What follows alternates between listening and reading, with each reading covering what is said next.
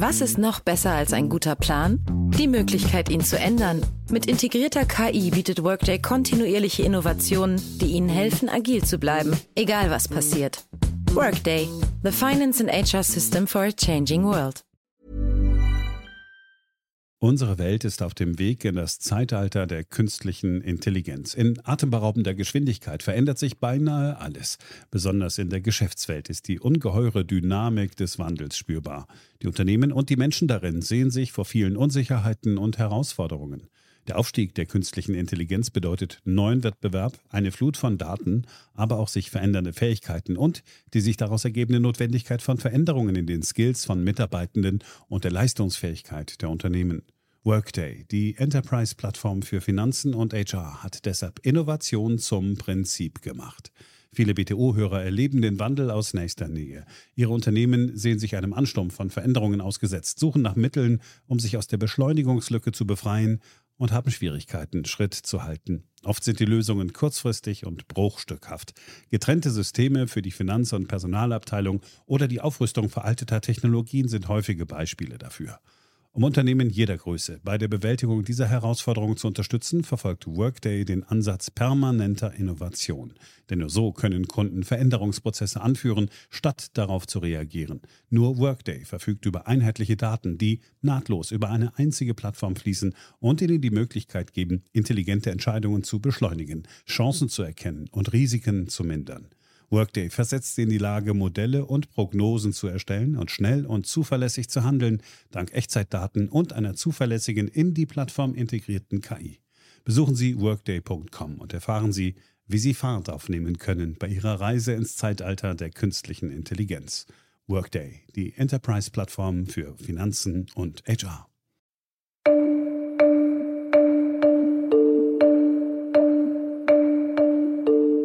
Hier ist Beyond the Obvious, der Ökonomie-Podcast von und mit Daniel Stelter, eine Produktion von The Pioneer. Herzlich willkommen zur neuesten Ausgabe meines Podcasts. In dieser Woche geht es, wenig verwunderlich, natürlich um das Thema zweiter Lockdown. Was braucht die deutsche Wirtschaft jetzt? Und vor allem, was bedeutet es auch mittelfristig für die wirtschaftliche Entwicklung in Deutschland und in Europa? Wir werfen ein Blick auf die neuesten Zahlen des Steuerzahlerbundes und natürlich auch ein Ausblick auf die Wahl in den USA in der kommenden Woche. Beyond the Obvious, der Podcast mit Dr. Daniel Stelter.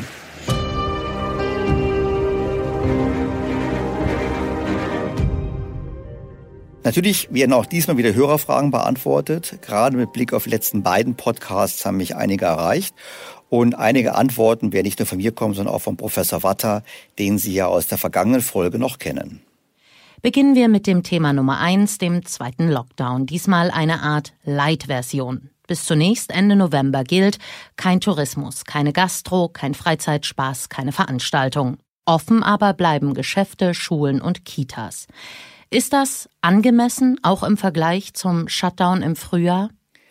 Also ich verstehe den Wunsch der Politik, einen Anstieg der Krankheitsfälle zu bremsen, um eine Überlastung des Gesundheitssystems zu verhindern. Der Ansatz ist sicherlich besser als der im Frühjahr, eben vor allem deshalb, weil Schulen nicht geschlossen werden. Ich glaube, gerade Schulen und Kindergärten sind entscheidend, dass diese offen bleiben, weil äh, die Bildung ganz entscheidend ist. Und wir wissen aus vielen Studien, dass äh, gerade jüngere Generation das nicht aufholen kann, was hier versäumt wird. Problematisch finde ich persönlich, dass wir einige Maßnahmen ergreifen, gerade im Bereich der Gastronomie und bei der Beherbergung, wo ich schon die Frage aufwerfen muss, wenn die Unternehmen die Hygienekonzepte umgesetzt haben, wenn sie investiert haben und wenn wir ja keinen Beweis dafür haben, dass äh, in Restaurants und Hotels großes Ansteckungsrisiko besteht, ob es dann wirklich angemessen ist, diese Maßnahmen zu ergreifen. Ich glaube, was wir hier auch sehen, ist eben ein gewisses Versagen in den letzten Monaten die Regeln auch durchzusetzen, die wir hatten.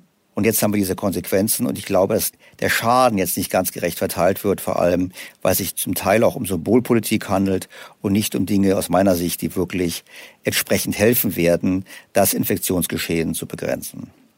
Angesichts der Maßnahmen, die ergriffen werden von der Regierung, ist es zumindest positiv zu sehen, dass sie diesmal gleich ankündigen, wie man dem betroffenen Unternehmen helfen möchte. Wir werden die von den temporären Schließungen erfassten Unternehmen, Betriebe, Selbstständigen, Vereine und Einrichtungen mit einer außerordentlichen Wirtschaftshilfe unterstützen. Der Erstattungsbetrag beträgt bis zu 75 Prozent für Unternehmen mit bis zu 50 Mitarbeitern. Für größere Unternehmen müssen wir entsprechend der maximal möglichen europarechtlichen Beihilferegelungen unterstützen. Also was ich positiv finde, ist, dass man sagt, wir wollen den Umsatz erstatten. Und ich erinnere daran, bereits im März haben wir in diesem Podcast ausführlich diskutiert, was man eigentlich tun sollte. Und ich möchte gerne nochmal darauf zurückkommen. Ich habe damals vorgeschlagen eine Umsatzausfallersatzzahlung. Und zwar in Höhe von einem Zwölftel des Vorjahresumsatzes pro Monat des Lockdowns. Warum ein Zwölftel des Vorjahresumsatzes? Einfach deshalb, weil es gibt zyklische Schwankungen. Also ein Solo-Selbstständiger, der im November letzten Jahres keine Rechnung gestellt hat, aber am 31. Oktober und am 1. Dezember bekäme nach der Regelung, die jetzt angedacht ist, kein Geld. Hingegen derjenige, der zufällig am 1. November und am 28. November die Rechnung gestellte letzten Jahres, bekäme das Geld in voller Höhe. Das zeigt schon, dass ein Monat als Bezugsbasis völlig falsch ist. Man müsste auf Jahreszahlen gehen und diese eben dann dann durch zwölf teilen. Das Zweite ist, ich verstehe nicht, wieso nur 75 Prozent und warum nicht 100 Prozent. Und vor allem, was mir bei der ganzen Sache fehlt, ist die zweite wichtige Leitplanke. Denn ich habe damals gesagt, Umsatz außer Satzzahlung, aber wer die behält, anteilig oder ganz, der darf auch nicht mehr Gewinn machen als im Vorjahr. Und so könnte es durchaus sein, dass hier einige im November quasi eine Party feiern können, einfach deshalb, weil sie zwar Zahlungen bekommen, diese Umsatzausfallzahlung von 75 Prozent, aber keinerlei Kosten dem gegenüberstehen. Das heißt, es zeigt schon mal, es geht in die richtige Richtung, aber längst nicht ausreichend. Was sollte man tun? Man sollte in der Tat hingehen, sollte sagen, für alle Schließungsmonate dieses Jahres, und zwar auch schon für die im Frühjahr, machen wir diese Umsatzausfallersatzzahlung vom Finanzamt automatisch, also ohne Antrag. Und äh, jedes Unternehmen muss sowieso eine Steuererklärung abgeben, jeder Selbstständige muss eine Steuererklärung abgeben. Und dann werden wir eben sehen, lag der Umsatz tatsächlich unter dem Vorjahr 2019, dann darf man einen Teil der Zahlung behalten. Lag er nicht darunter, dann muss man das Geld zurückbezahlen und gleichzeitig verbunden mit der Gewinnschranke. Hat den ganz großen Vorteil, es ist viel unbürokratischer, es ist schneller und vor allem würden die Zahlungen vom Finanzamt erfolgen. Das Finanzamt kennt uns so gut wie niemand anderes, ist viel besser und effizienter als all das, was derzeit passiert. Wenn die Politik dann auch diskutiert, ja, früher gemachte Zahlungen werden mit diesen Zahlungen verrechnet, zumindest war das zum Zeitpunkt der Aufnahme dieses Podcasts noch in der Diskussion, da sehen wir schon, was wieder passiert. Es wird viel zu kompliziert, es wird versucht, Einzelfallregelungen zu machen, statt pauschal zu sagen, wir ersetzen den Umsatzausfall. Und ganz klar auch noch ein wichtiger Punkt, es ist gut, dass es keine Kredite sind, sondern tatsächlich Zuschüsse, denn wir haben ohnehin schon mit dem Problem zu kämpfen, dass viele Unternehmen im Zuge der Corona-Krise Schulden aufnehmen mussten, die sie eigentlich gar nicht tragen können. Auch das war Thema bereits im März und April. Die damaligen Podcasts kann ich in der Stelle nur noch mal zum Nachhören empfehlen. Die sind leider so aktuell wie nie zuvor. Was führt mich zu meinem Fazit? Ich glaube, die Politik geht etwas in die richtige Richtung, aber längst nicht weit genug. Das Ganze ist zu kompliziert, zu bürokratisch, wird nicht ankommen und schafft Ungerechtigkeiten, die eigentlich nicht gerechtfertigt sind, vor allem deshalb, weil wir ja nur mehr sieben Monate Zeit hatten, uns mit dem Thema zu beschäftigen, uns vorzubereiten. Und die Politik zeigt, dass sie die Hausaufgaben im Sommer nicht gemacht hat, weder bei den Hygienekonzepten, weder bei der Bekämpfung der Pandemie, noch bei der Vorbereitung auf die Bekämpfung der wirtschaftlichen Folgen eines schon zu jedem Zeitpunkt zu erwartenden, zumindest erwartbaren zweiten Lockdowns.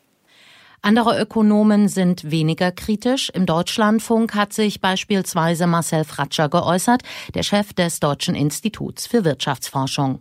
Ich halte einen kurzen, aber wirklich konsequenten Lockdown gesamtwirtschaftlich gesehen für die beste Option. Das mag Restaurants, Cafés, gewisse Branchen sehr, sehr hart treffen, natürlich.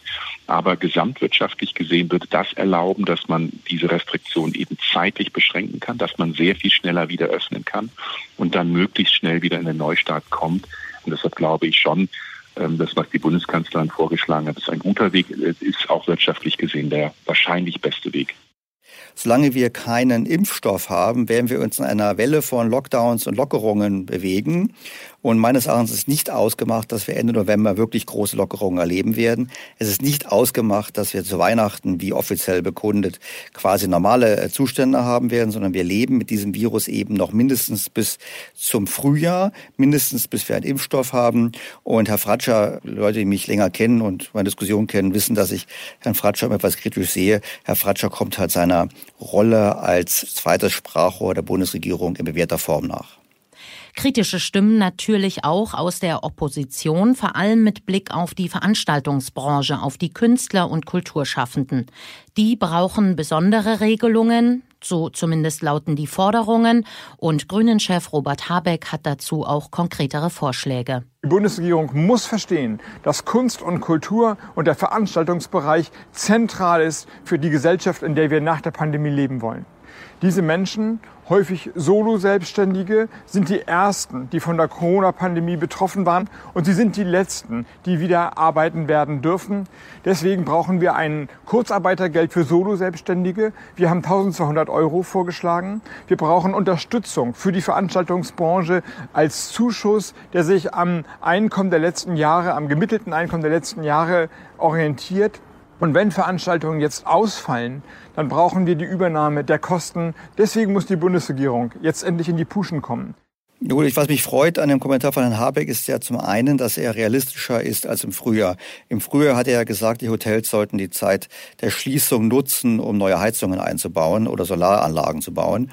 In völliger Verkenntnis der Situation, dass die meisten mit der Existenz zu kämpfen oder um die Existenz kämpfen mussten. Insofern ist es jetzt realistischer. Nur ist natürlich wieder die Frage, warum muss man jetzt auf einen einzelnen Sektor eingehen? Wir haben das Problem, dass wir staatlich verordnet einen Rückgang der wirtschaftlichen Aktivität haben. Und dieser muss kompensiert werden. Ich sprach damals im Frühjahr vom künstlichen Koma und ich sehe es nach wie vor so. Natürlich sollte man Solo-Selbstständigen helfen. Natürlich sollte man Künstlern helfen. Man sollte schlichtweg allen unternehmerisch tätigen Menschen helfen. Und in der Tat sollte man eben Umsatzausfall kompensieren. Und da wir alle Steuererklärungen abgeben müssen, können wir nächstes Jahr feststellen, wer braucht es, wer braucht es nicht. Wir können dort, wenn jemand zum Beispiel das gar nicht nötig hat, können wir ein Skonto anbieten, wenn man früher diese Zahlung zurückerstattet quasi als Anreiz, das Geld erstmal nicht zu behalten. Und wir hätten ein ganz faires und transparentes System, was in Summe immer noch günstiger wäre als diese Einzeldoktorei, die wir haben im Prinzip von der Politik. Und das stört mich massiv, dass eben unsere Politiker in den letzten sieben Monaten nicht nichts hingesetzt haben, um die Voraussetzungen zu schaffen, diesmal gezielter vorzugehen, planmäßiger vorzugehen, effizienter vorzugehen und transparenter vorzugehen, als es im März und April der Fall war. Damals konnte man es noch entschuldigen, heute finde ich, ist es nicht mehr zu entschuldigen. Passend dazu erreichte mich ein E-Mail von der höheren Ines Hölter aus Nordrhein-Westfalen. Und sie hat eigentlich für mich sehr eindringlich klar gemacht, wo die Probleme liegen, gerade aus Sicht der Selbstständigen und weshalb das, was bis jetzt gemacht wurde von Seiten der Politik, eigentlich nicht nur ungerecht ist, sondern vor allem auch eigentlich eine Bestrafung für Selbstständige darstellt, was genau das Gegenteil von dem ist, was wir eigentlich brauchen. Weil eigentlich sollten wir doch als Gesellschaft jene belohnen und fördern, die mutig sind, selbstständig zu agieren. Und genau das Gegenteil macht die Politik. Frau Hölter ist Freiberuflerin und sie schreibt, dass bei ihr in NRW die Regelungen für die Soforthilfe mehrere Male geändert wurden und keiner mehr durchblickt. Zitat, auch die Steuerberater kratzen sich am Kopf. Frau Hölter spricht von Ungerechtigkeiten, was Freiberufler angeht und macht das auch an einem Beispiel fest. Angestellte Arbeitnehmer bekommen Kurzarbeitergeld. Gerechterweise müsste es für Freiberufler auch einen Schirm für Umsatzausfälle geben. Das Kurzarbeitergeld wird unabhängig von den privaten Vermögenswerten gezahlt. Freiberufler hingegen werden angehalten, private Reserven zunächst aufzubrauchen. Die Mail endet mit den Worten, das alles widerspricht meiner Meinung nach extrem dem Gerechtigkeitsgrundsatz. Frau Hölter wirft zu Recht die Gerechtigkeitsfrage auf. Und das führt mich eben, leider muss ich an der Stelle nochmal wiederholen, zu meiner eindringlichen Forderung an die Politik. Niemand kennt die finanziellen Verhältnisse der Bürger so gut wie das Finanzamt. Wahrscheinlich ist das Finanzamt die am besten funktionierende Institution in Deutschland. Statt das Geld einzutreiben, soll das Finanzamt jetzt Geld auszahlen. Ein Zwölftel des Umsatzes des Vorjahres. Wer es nicht braucht, kann es mit Skonto zurücküberweisen sofort. Wer es braucht, behält es. Abgerechnet wird im nächsten Jahr mit der Steuererklärung. Das wäre der richtige Weg. Da würden allen geholfen werden. Wir könnten diese Einzeldiskussion von Künstlern, von Solo-Selbstständigen, von Gastronomie, von allen Einzelnen können wir uns sparen, weil wir eine Lösung haben, die für alle passt. Und die sollte jetzt angegangen werden. Und wie gesagt, Herr Altmaier und Herr Scholz sollten Sie am Sonntagmorgen den Podcast hören, was ich Ihnen dringend empfehlen würde. Dann denken Sie noch drüber nach. Es ist effizient und vor allem sparen Sie auf viel Bürokratie. Denn man muss eins ganz klar wissen. Eine wichtige Frage ist ja auch, warum hat es bis jetzt nicht funktioniert? Und wir haben gesehen, die Anträge sind zu kompliziert. Wir sehen, viele Gelder werden nicht abgerufen. Die Steuerberater sind überfordert, die Formulare auszufüllen. All das ist viel zu kompliziert. Das Finanzamt weiß, was ich im letzten Jahr verdient habe. Ein Zwölftel bitte überweisen und dann gehen wir weiter voran. Das wäre der einfache Vorgehensweise. Darüber hinaus ist die Art und Weise, wie die Gelder ausgezahlt werden, im hohen Maße anfällig für Betrug. Das ist zumindest das Ergebnis der Untersuchungen des Steuerzahlerbundes, die in der vergangenen Woche vorgestellt wurden. Danach haben nicht in wenigen Bundesländern sich Menschen, die eigentlich kein Anrecht hätten auf Corona-Hilfszahlungen, diese erschlichen und haben damit zu einer Steuerverschwendung in erheblichem Umfang beigetragen. Doch damit nicht genug. Bei der Vorstellung des diesjährigen Schwarzbuches des Steuerzahlerbundes hat Rainer Holznagel, der Präsident, auch Stellung genommen zu den Staatshilfen für Konzerne wie die Lufthansa. Dass diesen Unternehmen jetzt geholfen wird, ist aus meiner Sicht völlig richtig. Was ich aber kritisiere, ist, dass der Beipackzettel nicht eindeutig geschrieben wird und auch nicht laut vorgelesen wird. Das heißt natürlich, zu welchen Bedingungen wir helfen, wann die Hilfe vorbei ist und ab wann diese Unternehmen auch wieder selbst auf eigenen Beinen stehen müssen. Es ist ja zurzeit famos, dass wir über das Homeoffice so diskutieren. Steuerlich könnte man da wesentlich mehr machen mit einer Pauschale ich hätte mir auch gewünscht, dass anstatt äh, die Mehrwertsteuer zu senken, der Solidaritätszuschlag rückwirkend und für alle abgeschafft wird. Also mit Blick auf die Unterstützung für Großkonzerne hat Herr Holznagel das gut auf den Punkt gebracht. Nur er hätte eigentlich das Grunddilemma ansprechen müssen. Wir haben einfach die Situation, dass wir ein Unternehmen helfen, was gleichzeitig aber vor einer eine Redimensionierung stehen wird, weil absehbar der Flugverkehr nicht zum ursprünglichen Niveau zurückkehren wird aufgrund der gesundheitlichen Aspekte, aber auch aufgrund der Klimaschutzziele. Vor dem Hintergrund haben wir hier das Dilemma, wir müssen jemanden stützen, wir wollen jemanden stützen, Arbeitsplätze erhalten in einem Bereich, der trotzdem eigentlich vor einem deutlichen Kapazitätsanpassung, Klartext, Arbeitsplatzabbau steht. Also das passt sicherlich nicht zusammen. Das gilt auch für einige andere Bereiche, die gefördert werden. Mit Blick auf das ähm, Arbeitszimmer kann ich nur zustimmen. Es ist ein typisches Beispiel, wo das eben sichtbar wird, dass der Staat versucht, gerade immer, wenn es große Anzahl von Menschen betrifft, geizig zu sein. Natürlich könnte man sagen, 500 oder 1000 Euro Freibetrag für ein Homeoffice ist kein Thema. Nur, wenn das natürlich dann von Millionen von Arbeitnehmern geltend gemacht wird, läppert sich das schon zusammen. Aber ich bin bei ihm. Nachdem wir alle auffordern, zu Hause zu arbeiten, sollten wir auch dafür etwas geben. Ich bin nicht ganz dabei zu sagen, wir hätten den Solidaritätszuschlag für die oberen Einkommensbezieher senken müssen. Ich bin persönlich ja nicht unbedingt der Auffassung, dass es in Deutschland ungerecht zugeht. Nein, im Gegenteil. Aber wir hatten ja in dem Podcast auch mit Herrn Stefan Bach vom DEW diskutiert, wie das Steuer- und Abgabensystem ausschaut, mit einer relativ flachen Kurve, was die Steigerung der Abgaben betrifft. Und vor dem Hintergrund würde ich den Fokus legen eben auf die Entlastung der kleineren und mittleren Einkommen, also von Leuten, die wirklich durch eigene Tätigkeit Geld verdienen und würde das Geld eher dafür verwenden. Und was die Kritik an der Mehrwertsteuersenkung betrifft, ja gut, ist es bekannt, die habe ich immer kritisch gesehen, weil letztlich ist nichts anderes als ein verdeckter Kaufanreiz für Automobile oder andere Großanschaffungen. Ich hätte eher Einkaufsgutscheine gegeben mit einem Verfallsdatum, wenn ich wirklich kurzfristig die Wirtschaft stimulieren wollte.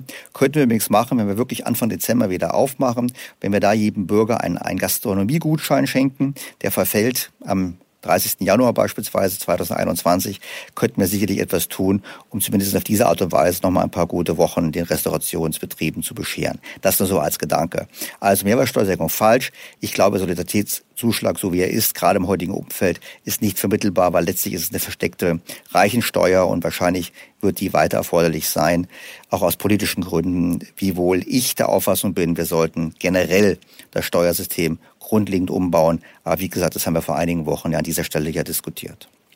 Kommen wir nochmal zurück zu Rainer Holznagel, der sich auch zum Thema Neuverschuldung geäußert hat.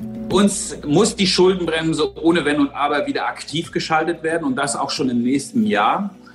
Wir kritisieren, dass der Bundesfinanzminister, die Bundesregierung und der Bundestag als Ganzes hier sich fast mit Geld schon vollpumpt und äh, große Vorratslager, wenn man so symbolisch sprechen will, angelegt werden. Das ist zurzeit nicht notwendig. Wir müssen erst mal schauen, wie die jetzigen Hilfen angenommen werden, wie die Mittelabflüsse tatsächlich sind. Ich bin bei Herrn Holznagel dass diese Bilanzierungstricks, die stattfinden, also heute Schulden machen, das Geld irgendwo bunkern, wird beim kommenden Jahr, im Wahljahr, offiziell weniger Schulden machen muss. Das ist natürlich, das sind Taschenspielertricks und sowas sollte man nicht machen.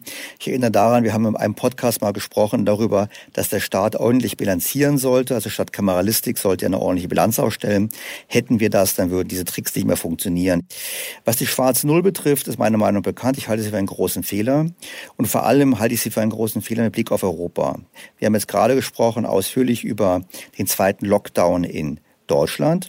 Wir haben den natürlich auch schon woanders. Wir haben ihn in Frankreich, wir haben ihn in Spanien, wir werden ihn in Italien wieder bekommen. Das heißt, wir werden dort eine deutlich tiefere Rezession erleben, als wir gedacht haben. Wir nähern uns eigentlich dem Worst-Case-Szenario des Internationalen Währungsfonds. Und vor allem haben wir eine Situation, wo man sich ganz klar von dem V, was ja einige erwartet haben, verabschieden muss. Man muss sich auch von meiner gespiegelten Wurzel verabschieden. Ich erinnere daran, ich habe gemeint, es gibt einen tiefen Abstoß, dann an Anfang eine rasche Erholung, die dann verlangsamt und dann ist etwas zäh. Und wir reden jetzt eigentlich von einem W, wobei der hintere Teil des Ws wieder der gespiegelten Wurzel entspricht. Das heißt, wir werden nachhaltig weniger Wachstum haben, deutlich höhere Schulden. Man kann durchaus vom Szenario sprechen, dass Italien bereits 2022 bei über 200 Prozent Staatsschulden relativ vom Bruttoinlandsprodukt landet. Und das heißt im Klartext, wir stehen vor der großen Aufgabe, auf europäischer Ebene mit den Schulden umzugehen. Und Herr Scholz hatte schon gesagt, er sieht das Thema des Wiederaufbaufonds als ein permanentes Instrument. Also im Klartext heißt es, die EU soll Schulden machen für diejenigen, die keine Schulden mehr machen können. Da bin ich strikt dagegen, weil es eine Umverteilung darstellt zwischen den Ländern. Ich bleibe meinem Vorschlag, wonach alle Staaten, auch Deutschland, einen Teil der Staatsschulden auf die europäische Ebene verlagern sollten und dort dann entsprechend in einem Art Schuldentilgungsfonds entlagern mit Hilfe der EZB. Da sollten wir mitmachen und dafür sollten wir werben und dafür sollte auch der Steuerzahlerbund werben, damit wir das Geld dann auch haben, den finanziellen Spielraum haben, um das zu tun, was dringend notwendig ist, nämlich im Inland zu investieren und auch die Abgabenlast zu senken. Das wäre alles möglich. Nur ich glaube, jetzt zu sparen, wo wir die Währung mit Ländern teilen, die auf die Notenbankpresse setzen müssen, weil sie gar keine Alternative dazu haben, ist eine selten dumme Idee. Das ist im Prinzip Geisterfahrer sein. Und Geisterfahrer sein in diesem Gebiet ist Wohlstandsvernichtung pur für uns alle. Ich kann nur hoffen, dass das nicht gemacht wird.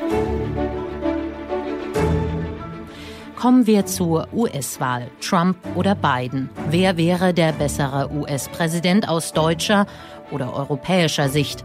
Zur Einstimmung die Einschätzung von Sigmar Gabriel in einem ZDF-Interview. Der ehemalige SPD-Chef ist inzwischen Vorsitzender der Atlantikbrücke. Der private überparteiliche Verein bemüht sich um das deutsch-amerikanische Verhältnis. Falls Trump wiedergewählt wird, Herr Gabriel, was würde das für die deutsch-amerikanischen Beziehungen bedeuten? Es wird weiter Handelsauseinandersetzungen geben und vor allen Dingen in der Welt wird ein Amerika unterwegs sein, das so der Idee folgt, die großen Jungs in der Welt, die machen die Deals, der Rest hat gefälligst zu folgen. Im Kern ist das übrigens nichts anderes, als wie sich Herr Putin oder Herr Xi Jinping auch die Welt vorstellt. Und das greift unsere europäische und unsere deutsche Souveränität natürlich hart an. Ja gut, also zum einen muss man sagen, wenn Trump wiedergewählt würde, in der Tat würde der Handelskonflikt mit China, aber auch mit der Europäischen Union weitergehen. Wobei ich da schon ganz klar anmerken möchte, das wird auch weitergehen, wenn die Demokraten die Wahl gewinnen, weil auch dort sind die protektionistischen Strömungen in der Partei sehr ausgeprägt. Also vor dem Hintergrund, was das Handelsthema betrifft, glaube ich nicht, dass eine Abwahl von Trump die grundlegende Stoßrichtung ändert. Ich meine, ohnehin muss man ganz klar sagen, Donald Trump hat in gewisser Hinsicht Pech gehabt. Die Wirtschaft stand ja im Frühjahr noch recht gut da. Wir hatten auch dazu mal einen Podcast gemacht, wo wir gesagt haben, naja, es ist nicht super, aber es ist auch nicht alles schlecht. Und er hätte vermutlich ganz gute Chancen gehabt, wiedergewählt zu werden wäre ihm nicht die Corona-Krise und sein zugegebenermaßen sicherlich nicht glückliches Handling derselben Krise dazwischen gekommen. Aber ich würde die große Hoffnung nicht haben, dass seine Abwahl alle Probleme löst. Offensichtlich sieht das Sigmar Gabriel ziemlich ähnlich. Ja, wer glaubt, dass durch Joe Biden äh, die Welt quasi, äh, die Weltuhr zurückgedreht wird um ein paar Jahre, äh, der, der irrt sich, glaube ich. Natürlich wird es mit Amerika und dem Amerika von heute auch weiter Konflikte geben. Das hat was damit zu tun, dass die Welt sich geändert hat.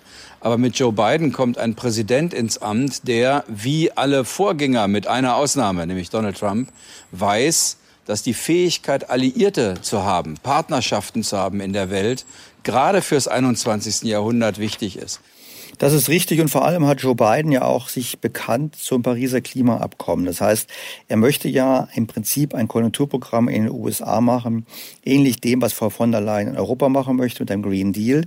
Der große Unterschied bei ihm ist eigentlich in zweierlei Hinsicht. Zum einen möchte er erhebliche Mittel freimachen für Forschung. Das heißt, ein wesentlicher Teil, mehrere hundert Milliarden Dollar, sollen in Grundlagenforschung gehen, um neue Technologien zu entwickeln. Das halte ich für einen richtigen Ansatz weil nur mit neuen Technologien werden wir in der Lage sein, den Klimawandel wirklich erfolgreich zu bekämpfen. Auch das war ja bereits Thema in den vergangenen Wochen.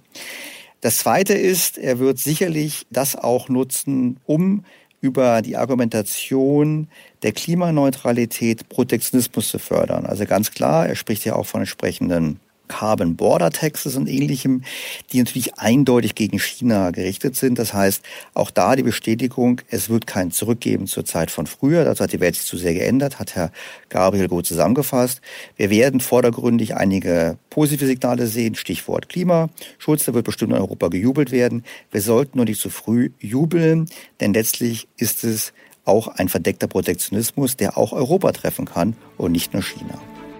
Sicherlich ist der Wahltag spannend. Wir können nur hoffen, dass es eben ein klares Ergebnis gibt und nicht eine wochenlange Hängepartie. Diese wäre für die Wirtschaft schlecht und die wäre auch für die Kapitalmärkte schlecht.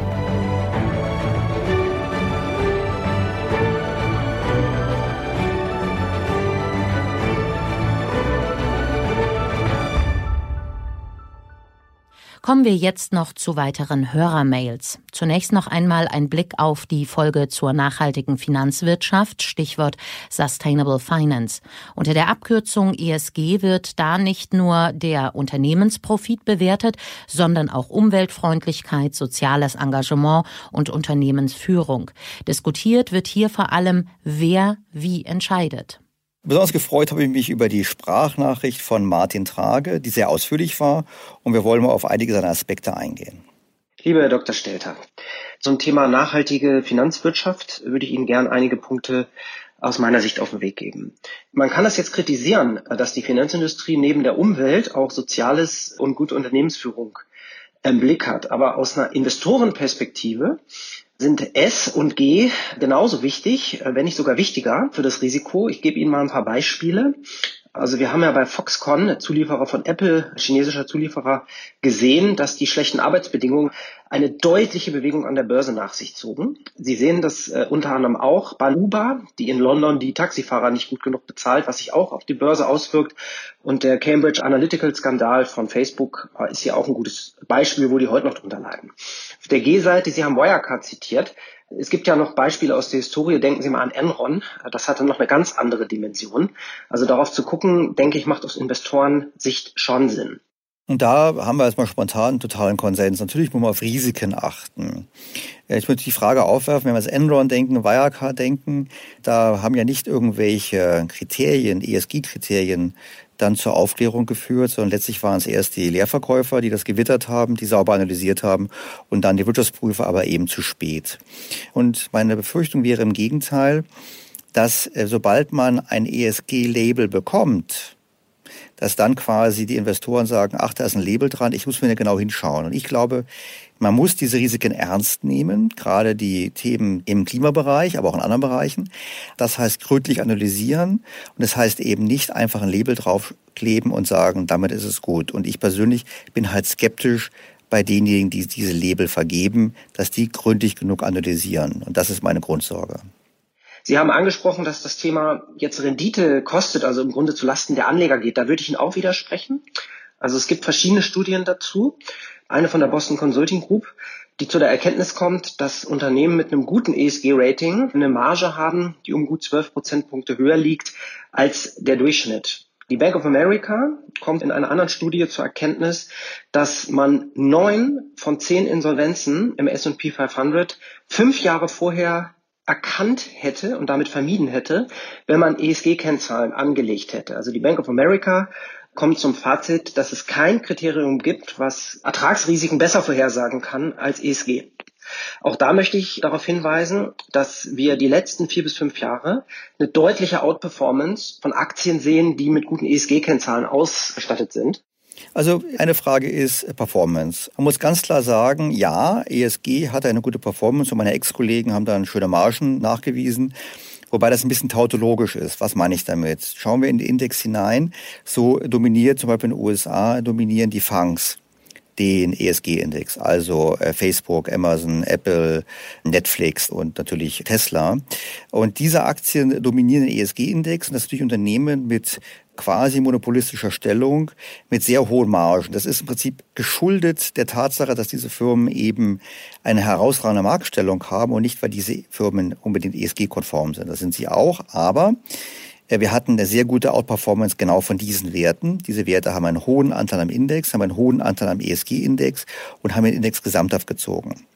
Wenn jetzt immer mehr Investoren nur noch so investieren dürfen, passiert Folgendes. Die Vermögenspreise, die Kaufpreise von Werten, die nicht als ESG-konform eingestuft werden, werden fallen relativ zu den anderen.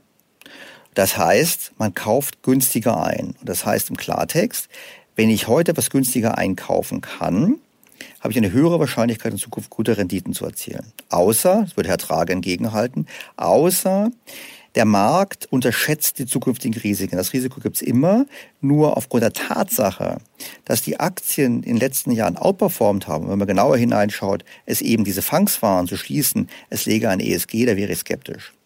Was die Vorhersage von Konkursrisiken betrifft, da bin ich dabei.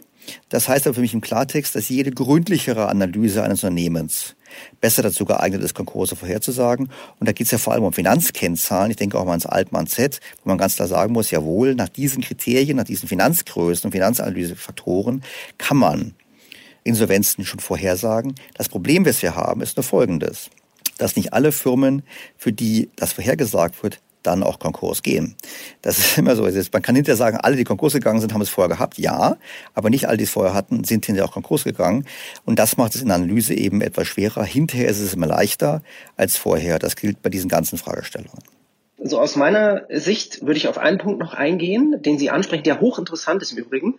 Das Thema Klimarisiken und nicht nur die Transitionsrisiken, sondern die physischen Klimarisiken. Und es gibt dazu bereits Firmen, die Standorte von Unternehmen, also Fabriken, Bürogebäude, was auch immer, danach analysieren, wie hoch diese Standorte den äh, Klimarisiken, Überschwemmungen, Fluten, Waldbränden ausgesetzt sind. Und diese Kennzahlen werden bei einigen Vermögensverwaltern ergänzend zu den ESG-Kennzahlen schon in die Anlageentscheidung einbezogen. Und das ist richtig gut, weil das ist genau das, was ich fordere. Ich möchte einfach, dass man sich systematisch mit den Risiken beschäftigt, dass man diese riesigen Szenarien abbildet, dass Unternehmen das tun, die Szenarien vorstellen und dass Analysten sich die Mühe machen, genau das zu hinterfragen und eigene Rechnung durchzuführen. Dazu hat man sie schließlich und dazu haben auch die Ratingagenturen. Das ist das, was ich richtig finde und da wiederhole ich mich jetzt, ein ESG-Label könnte in einer falschen Sicherheit wiegen und die Anleger dazu veranlassen, genau diese Analysen nicht im erforderlichen Maße durchzuführen.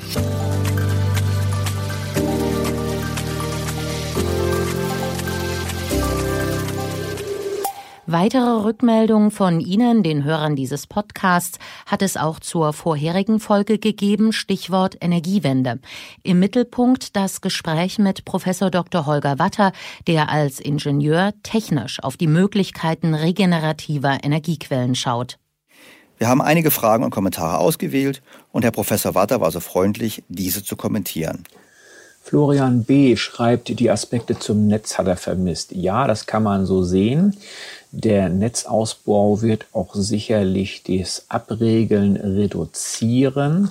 Gleichwohl weise ich darauf hin, dass der Überschussstrom aus 2017 nur 0,8 Prozent des täglichen Bedarfs ist. Für den einzelnen Windpark kann das mehr sein. Also ich kenne einen Windpark hier oben, der wird bis zu 70 Prozent abgeregelt. Also betriebswirtschaftlich sind das sehr große Werte. Ja, deswegen Netzausbau weiterhin wichtig. In der Tat haben wir Netzausbau in den letzten Wochen nicht ausdrücklich erwähnt. Er ist ein wichtiger Hebel.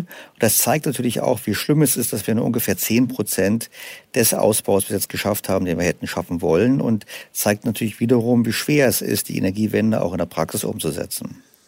Dann beschreibt er noch die Wärmepumpe. Auch da bin ich etwas kritischer.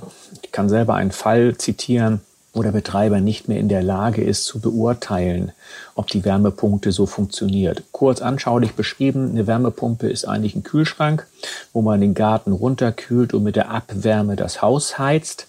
Ein äh, Kühlschrank am Nordpol hat super Betriebswerte, kein Stromverbrauch, immer die richtigen Temperaturen und Drücke. Der gleiche Kühlschrank im Äquator, grottenschlechte Betriebswerte. Das heißt, das hängt von Umgebungsbedingungen ab. Das ist bei der Wärmepumpe genau das Gleiche. Die Wärmepumpe ist gut im Sommer, wenn ich niedrige Temperaturdifferenzen habe, dann hat sie eine sehr gute Leistungszahl.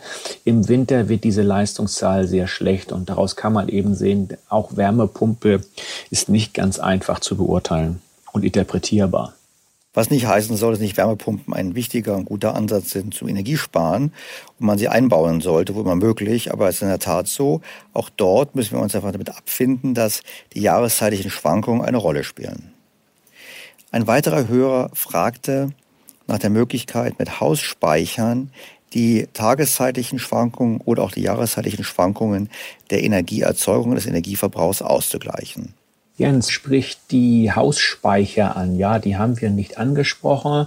Ich habe jetzt einfach mal so geguckt, bei der Wirtschaftswoche gibt's mal so einen Vergleich, die 93 besten Stromspeicher für zu Hause.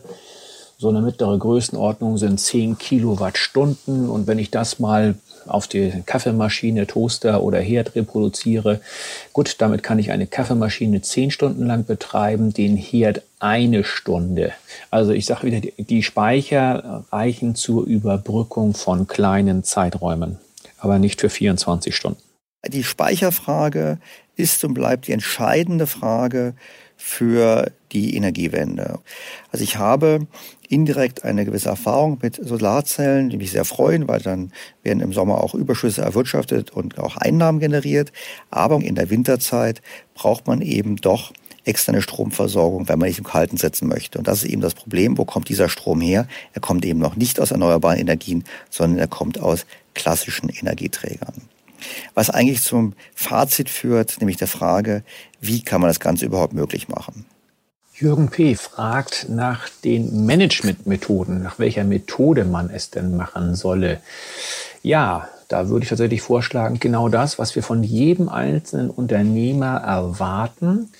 Plan, Do, Act, Check sollten wir vielleicht auch mal als Nation machen.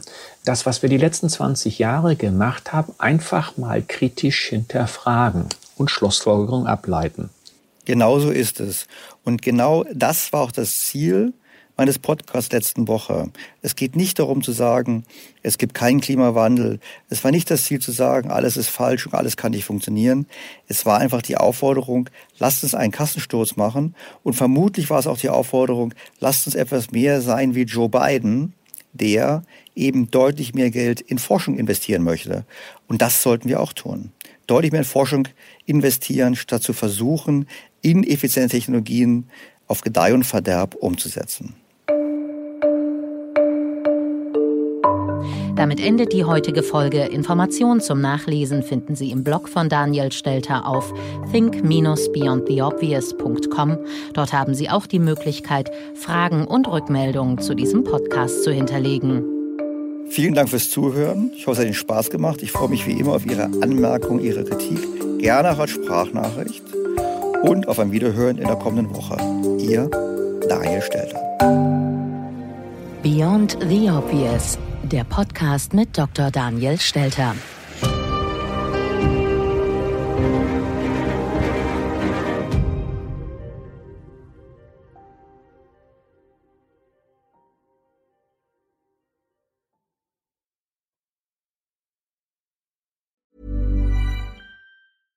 Was ist noch besser als ein guter Plan? Die Möglichkeit, ihn zu ändern. Mit integrierter KI bietet Workday kontinuierliche Innovationen, die Ihnen helfen, agil zu bleiben, egal was passiert. Workday, the finance and HR system for a changing world. ACAST powers the world's best podcasts. Here's a show that we recommend. Hi, I'm Jesse Cruikshank. Jesse I host the number one comedy podcast called Phone a Friend. Girl, let's phone a friend. Not only do I break down the biggest stories in pop culture with guests like Dan Levy and members of InSync, I do it with my own personal boy band singing jingles throughout. Because it's my show. It's your show, girl. New episodes of Phone a Friend. Yeah. Drop Thursdays wherever you get your podcasts. So work it, girl. Yeah, work it. Okay, that's enough. ACAST helps creators launch, grow, and monetize their podcasts everywhere. ACAST.com.